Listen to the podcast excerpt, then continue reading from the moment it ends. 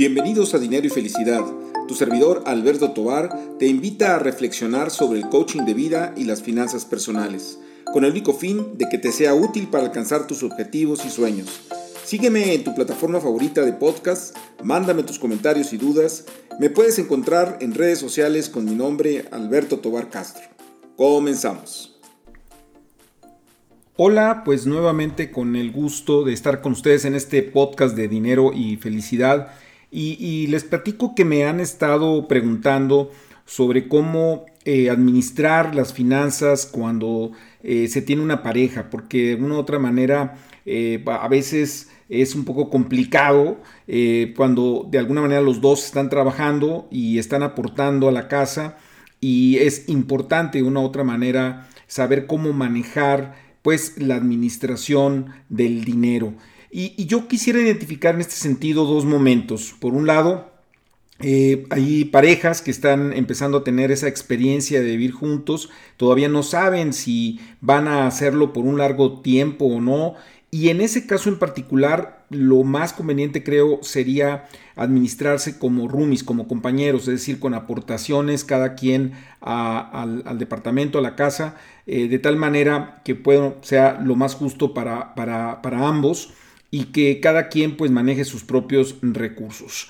Eh, ahora bien, si en su momento eh, ya se está pensando en vivir eh, pues de manera indefinida juntos, yo creo que sí es muy importante empezar a, a pensar en hacerlo en forma conjunta. ¿Por qué? Porque cuando se hace en forma separada, pues existe el riesgo de tener gastos excesivos, porque no se están aprovechando ciertas, vamos a llamarle economías a escala, eh, sinergias entre, entre ambos. Y también el hecho de que se desconozca en forma eh, global cómo van las finanzas familiares.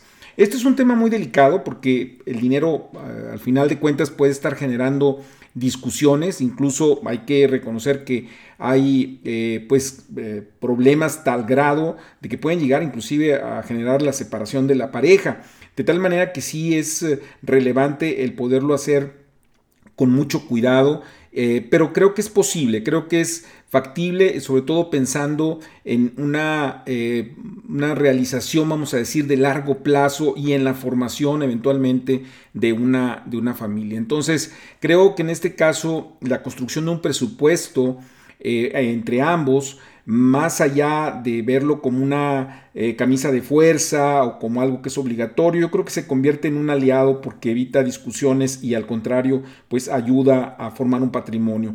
De hecho, por ahí hay estudios que han demostrado que las personas que, viven en pareja, que se casan, eh, pues tienen mejor, mejor, patrimonio, un patrimonio más elevado que quienes decidieron pues no hacerlo. Eh, tal vez las razones son un tanto obvias, pero eh, finalmente es la responsabilidad que se tiene al formar una, al formar una familia, el deseo de, de juntos tener también esas metas esas metas, metas comunes, ¿no?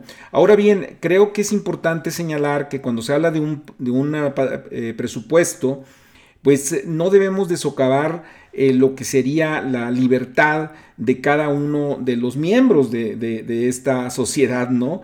que es la pareja, de tal manera que se tenga libertad para que no se genere precisamente ese tema de resentimiento. Eh, déjenme plantearles eh, algunas, una propuesta de qué es lo que hay que hacer en forma muy general, por supuesto.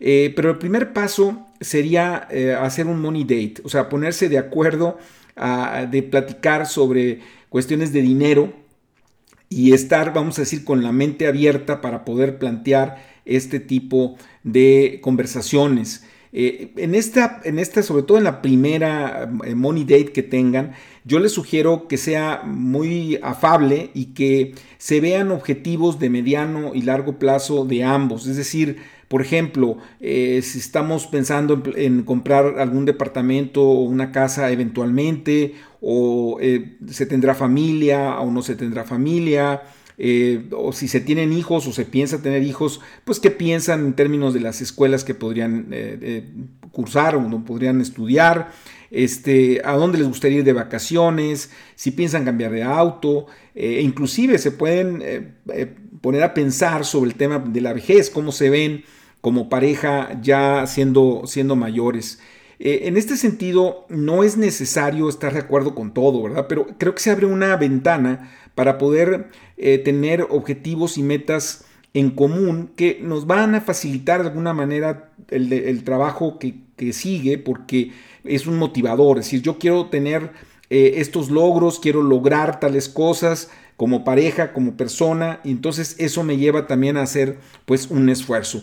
Y de ahí, bueno, el siguiente paso sería el ah, pues contabilizar, vamos a decir, hacia dónde se está yendo el dinero. Y esto no es sencillo, entiendo, pero implica trabajo también ah, de ambos y, empezar a definir cuánto se está yendo en forma de lo que se gasta en forma conjunta, es decir, de los víveres, de la cuestión de la renta o el pago de alguna hipoteca, del auto, de gasolinas, o sea, de todo lo que de alguna manera se comparte hacia dónde se está yendo el dinero, cuánto se está gastando en todo, en todo eso.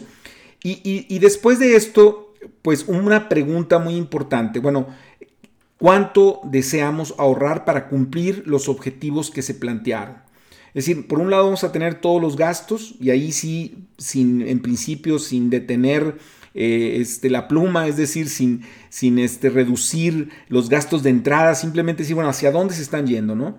Y cuánto quiero ahorrar, ¿no? Y también cuánto quisiera yo tener en forma individual para mantener de alguna manera pues esa libertad que, hablábamos en un principio, ¿no?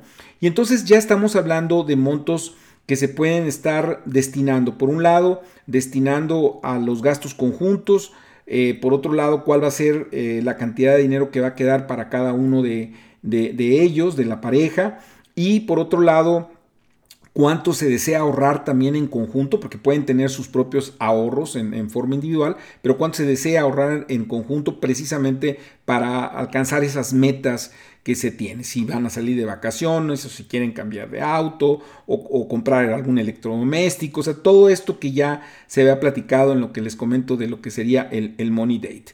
Y bueno, con base en eso, pues ya se fijan cantidades, se fijan eh, un presupuesto eh, que en principio podría ser muy general, no tiene por qué ser tan detallado, porque eh, yo creo que esto es un proceso en el cual en principio se tienen cantidades aproximadas y luego se van perfeccionando mes a mes, mes a mes y se va viendo las bondades, vamos a decir, de tener este presupuesto en forma conjunta. es un ejercicio que es permanente porque se va construyendo inclusive con los años, o sea, nos vamos equivocando en algunas cantidades, las vamos ajustando y poco a poco vamos construyendo un presupuesto cada vez más, más, más afinado. Este, y vamos también, vamos a decir que eh, em, compensando mes a mes, pues los posibles eh, salidas de los números. ¿Qué quiero decirles con esto? Vamos a pensar que en algún momento dado eh, pues se fueron más, más de, lo, pronosticado en términos de, restaurantes fuera o de diversión eh, y, se pasaron del presupuesto que se tenía en el mes. Bueno, el siguiente mes pues se ajusta y se conviene entre los dos, se, se decide entre los dos pues que van a bajarle para el siguiente mes precisamente para cumplir lo que podría ser la, meta anual. Eh, una acotación importante es, les recomiendo que el presupuesto se haga en forma anual, porque no todos los meses son iguales. Este, eh, enero ya sabemos que, la, que es la famosa cuesta de enero y hay que pagar muchas cosas. Eh, luego en junio pues se tiene, en julio se puede tener ciertas vacaciones, cierta posibilidad de salir de vacaciones o los gastos de diciembre. Eh, es decir, siempre hay cambios en cada uno de los meses, lo que se le llama la estacionalidad de los gastos. Entonces yo les sugiero que sea en forma, en forma mensual, en lugar de hacerlo en forma de promedio mensual. Eh, eso ayudaría mucho. Entiendo que es un, trabajo, que es algo que se tiene que hacer, pero creo que vale la pena.